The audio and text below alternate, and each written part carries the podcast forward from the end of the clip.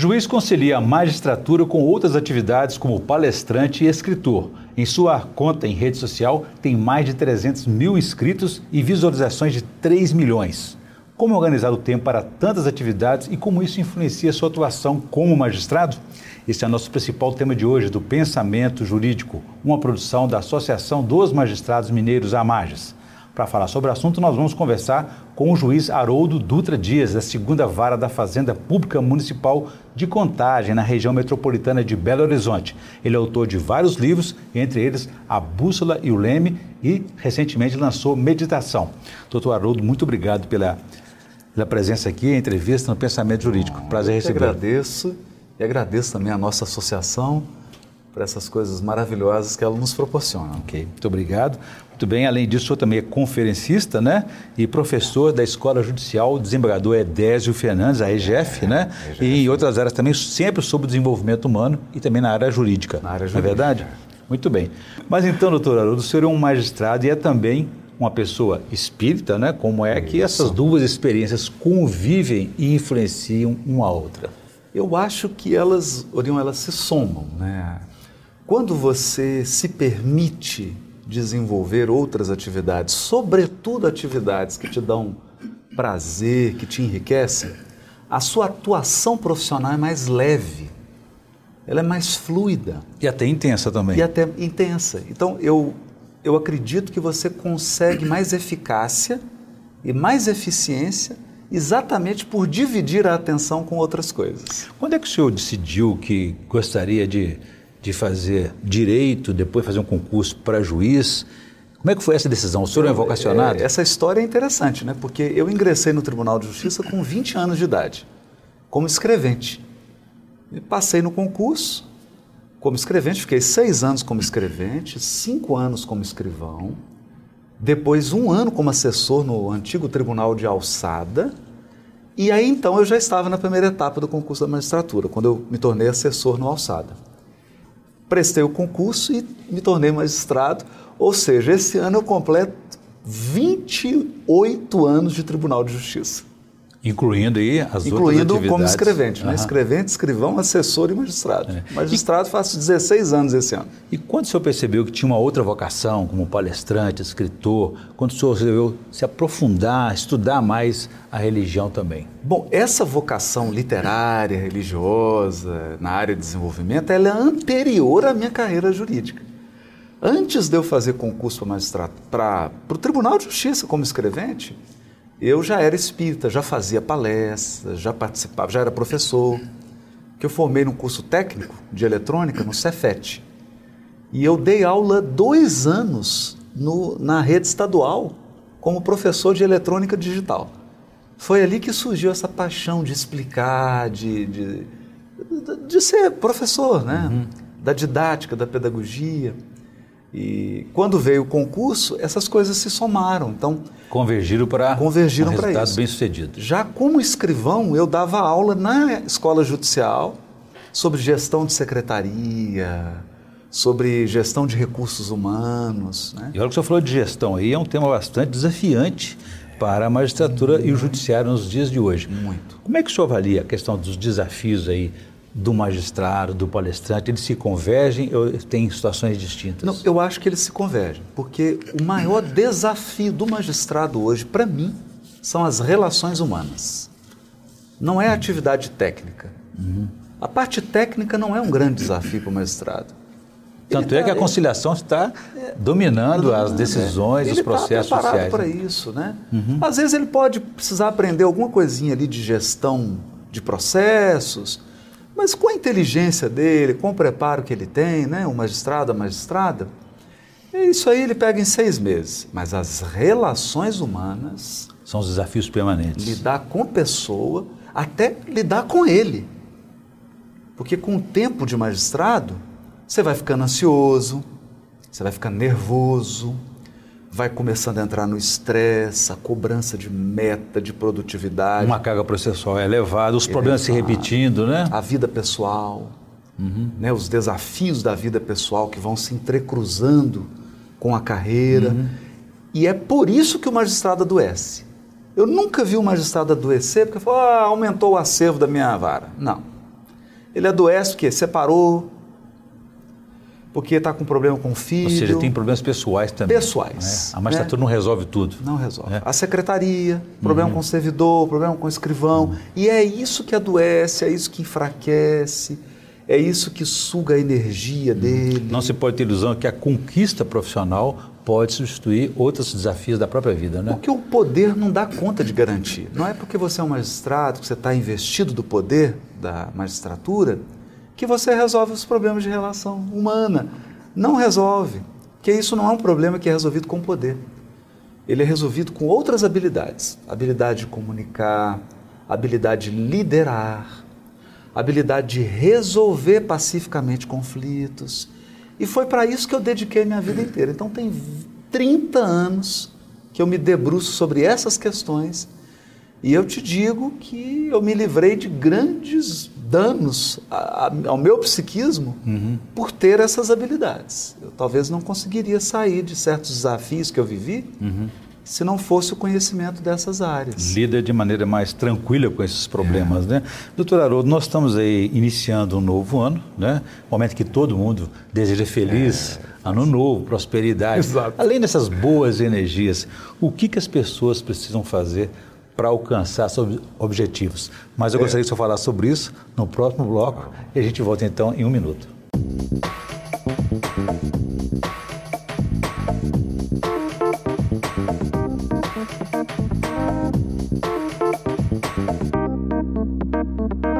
Estamos de volta com o Pensamento Jurídico, uma produção da Amages. Participe de nosso programa pelo e-mail pensamento@amages.com.br. Pensamento@amages.com.br www.juizfazenda.com.br. Hoje estamos conversando com o juiz Haroldo Dutra Dias, que é da segunda vara da Fazenda Pública Municipal de Contagem, na região metropolitana de Belo Horizonte. Além de magistrado, ele é conferencista, escritor, espírita e está hoje aqui falando conosco sobre o lançamento de seus livros. Recentemente, o ano passado, foi lançado A Bússola e o Leme e agora, neste início de ano, Meditação.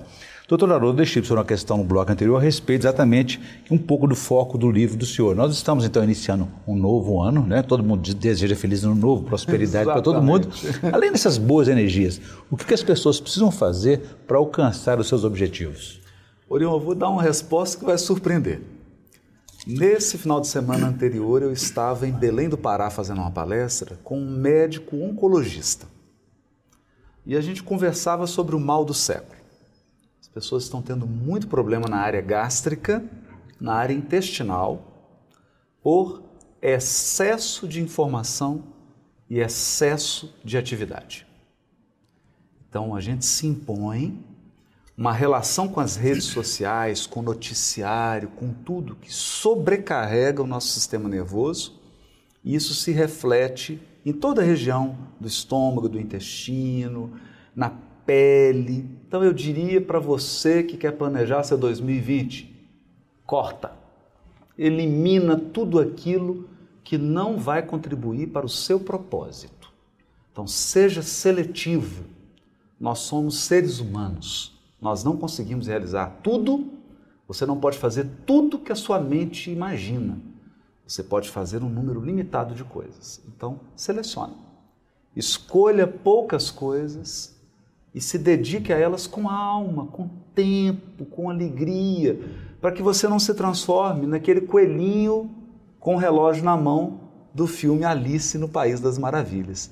Que ele fica correndo, mas nem ele mais sabe o porquê uhum de tanta pressa? Que pode se discutir, colocar em discussão as mídias, até a literatura, mas as redes sociais têm um agravante, né? Porque é. elas não têm uma fonte, digamos assim, de credibilidade para poder sustentar alguma informação que está sendo veiculada ali. Então as pessoas podem estar sendo levadas ao engano, ao falso e verdadeiro, e né? sobreexcitadas, né?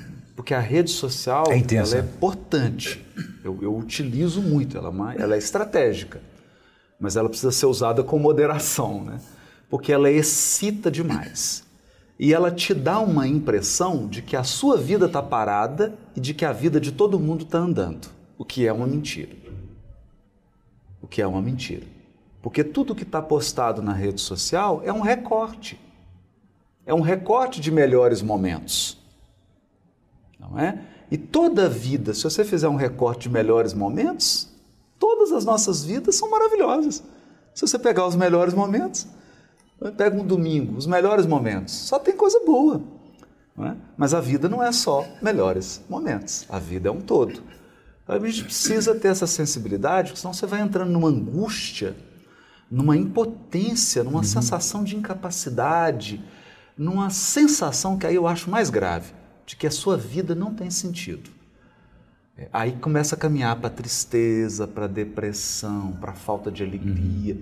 e eu acho grave isso. E hoje nós temos vários colegas e colegas nessa situação grave. E a gente tem que identificar exatamente qual que é o problema e a fonte desse problema, né? Porque hoje falamos aí, estamos numa crise mundial, a crise no Brasil, a crise eh, em Minas, quer dizer, essa crise de quem que é? Ela é minha ou deles? Exatamente. Onde ela começa? Não, eu tive um contato uma vez no interior, um senhor analfabeto, trabalha, trabalha em lavoura, e estava conversando lá, depois da palestra, e ele falou uma coisa, mas foi uma das maiores lições da minha vida. Ele disse assim: estica sua mão. Aí eu estiquei. Ele falou assim: agora pega algo além dos, dos seus dedos. Eu falei, mas eu não consigo. Eu falei, então só se preocupa com o que tiver aqui nesse raio de ação. Porque sai a notícia assim: é, potencial conflito Estados Unidos e Irã. O que, é que você pode fazer sobre isso? Nada. Então vibra, faz uma prece, uma oração. O que, o que, que você vai dedicar 30%, 40% da sua energia do conflito Irã e hum. Estados Unidos? Então a gente precisa entender o nosso campo de ação, o nosso raio de influência. Sobre esse raio de influência aí, onde está a crise? Ela está fora ou está dentro de nós? Eu acho que ela está toda dentro, porque o exterior ele é um reflexo da nossa intimidade. Eu costumo brincar que é assim: você quer conhecer bem uma pessoa? Olha o carro dela, o estado do carro, do veículo. Tá lavado, tá cheio de lítama. O, o exterior ele é um reflexo do que está acontecendo aqui dentro. Se você está bem por dentro, se você está organizado, as emoções, os pensamentos, você está em paz, isso se reflete no exterior. Na sua própria vida. Na sua própria vida. Uhum. Na sua cozinha, no seu quarto, no seu escritório. Mas tem gente que fala que tem mais problemas do que os outros. Isso é verdade? Eu, eu acho que sim, porque a maneira como você lida com as circunstâncias, ela pode ser mais problemática. Ela pode ser. Tem pessoas que transformam uma, uma pulga num elefante. E aí realmente ela vai ter mais problema. Mas isso não pode ser razão da felicidade ou infelicidade dela. Não, aí eu, a gente costuma dizer que é assim. Precisa entender uma coisa. Nunca tudo vai estar do jeito que você quer. Tá com um problema financeiro. Resolveu o problema financeiro, aí vai vir um problema de saúde na família. Resolveu o problema de saúde, aí você vai ter um probleminha no relacionamento. Resolver um problema de relacionamento, aí vai ter um problema profissional. É normal isso. É normal. Porque a gente, a gente acha que felicidade é, não, eu não tenho nenhum problema na família, nenhum problema no relacionamento, nenhum problema financeiro. Então você não está vivo. Tá, morreu, já fechou já, o Já fechou tudo. Agora, doutor Haroldo, voltando um pouco para a magistratura aqui também, para a gente sempre lembrar do, do, do, do, nosso foco aqui, o pensamento jurídico. Que tipo de reflexão o senhor leva, por exemplo, na formação dos novos juízes ali na escola judicial? Eu digo para eles que a magistratura é parte deles. E que eles tenham um cuidado de não se definir apenas pelo exercício profissional. Por que, que eu digo isso? Eu participei de um programa de preparação para aposentadoria na escola judicial. desembargadora Edés Fernandes, na escola judicial. Até gravei um vídeo lá de uma hora e meia, como preparar-se para a aposentadoria. E o que, que eu verifico? Uma relação que não é saudável da pessoa com a carreira. É claro que a carreira é a sua realização, é o que te dá prazer, é a contribuição que você dá para o mundo, mas existem outras facetas. Além disso, você é filho, filha, pai, mãe, é, namorado, namorada, marido, mulher. A dizer, própria saúde. A própria saúde. E existem outras dimensões da sua vida. E a gente precisa equilibrar essas outras dimensões para que não fique um excesso apenas naquela parte.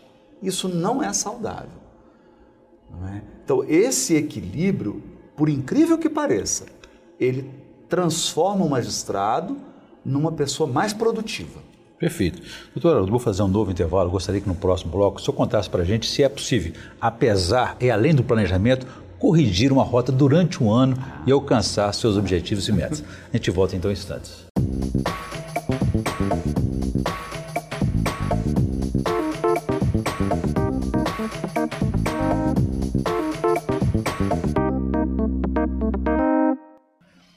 Estamos de volta com o pensamento jurídico. Hoje estamos debatendo com o juiz Haroldo Dutra Dias, da segunda vara da Fazenda Pública Municipal de Contagem, na região metropolitana de Belo Horizonte, sobre a situação dele de acumular várias atividades como escritor, conferencista, espírita.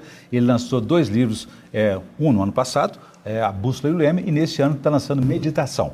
Doutor Haroldo, deixei para o senhor uma questão a respeito do foco desses livros do senhor aí é sobre o planejamento do ano. Né? A gente pode, Isso. durante o ano, refazer uma rota, corrigir algum rumo para alcançar aqueles objetivos que falamos no bloco anterior? Orion, esse é, um, é uma linha central do A Bússola e o Leme.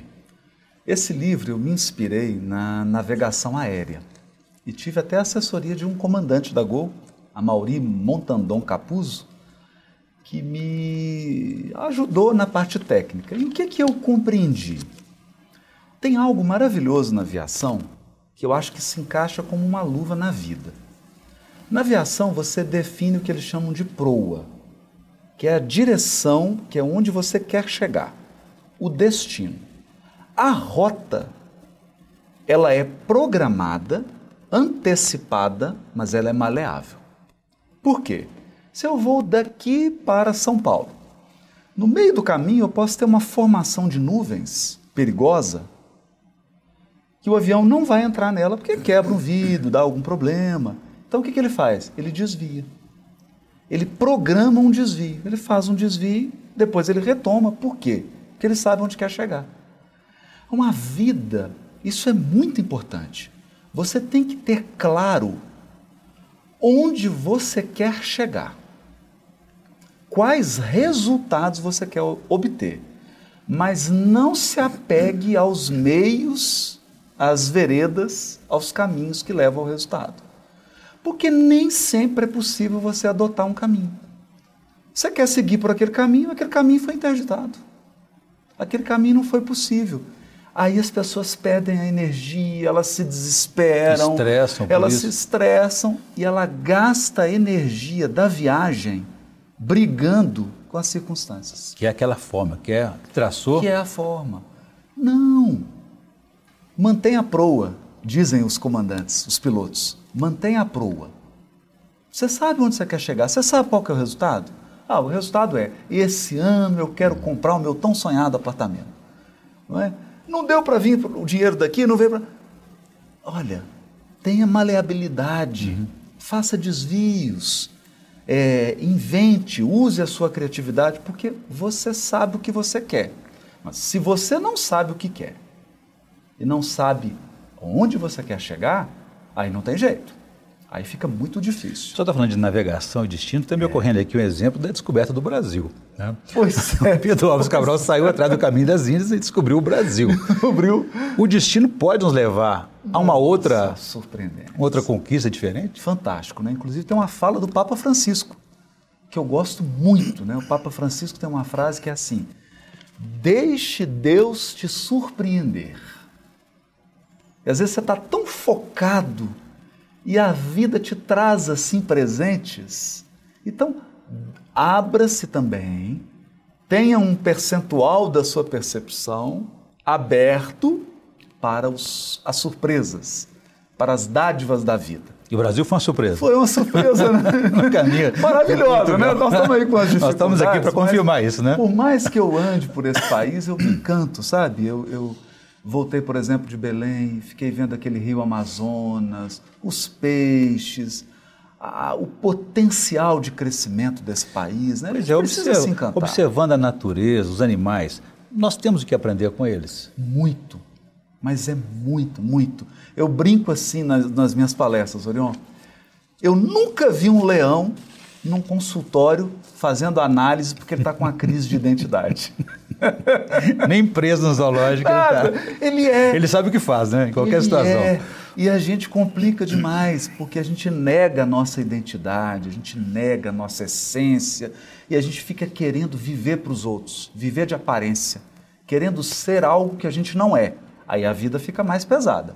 E tem um ponto do livro que o senhor destaca lá, que talvez seja um pouco essa situação do Brasil que nós falamos daqui a pouco, né? Quando o senhor fala que quando se sabe a direção e o sentido, há sempre ventos favoráveis. Exato. O que quer dizer? Isso é sorte?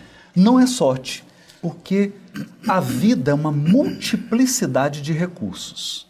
Então, por exemplo, se eu não entendo onde eu quero chegar e o que eu quero, eu encontro com um jornalista, isso não é recurso.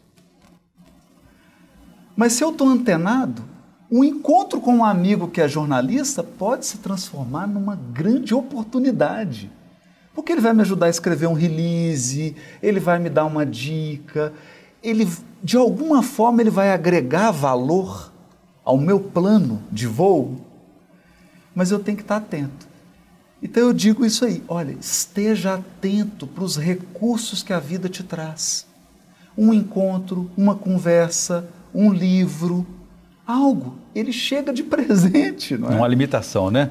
Doutor Haroldo, nós temos um quadro aqui que é o Pensamento Literário, Ah, que em que o senhor vai fazer indicações de leitura para os nossos telespectadores. O senhor já falou da bússola e do leme, da meditação, mas fique à vontade para até indicar outras Ah, situações.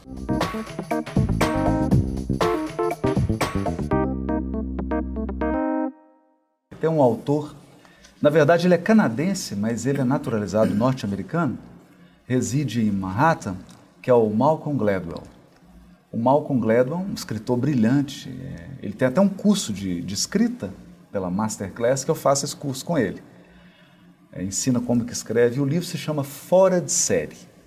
Tem uma coisa bacana nesse livro que ele diz assim: você só se torna verdadeiramente bom em algo depois de 10 mil horas de prática. E, e aí ele começa a trabalhar essas histórias de sucesso em todas as áreas e vai mostrando esse padrão aí de 10 mil horas. Que a gente acha que é mágica. E não é. A vida é hábito, você vai construindo, você só se torna bom naquilo que você faz com regularidade, com muita prática.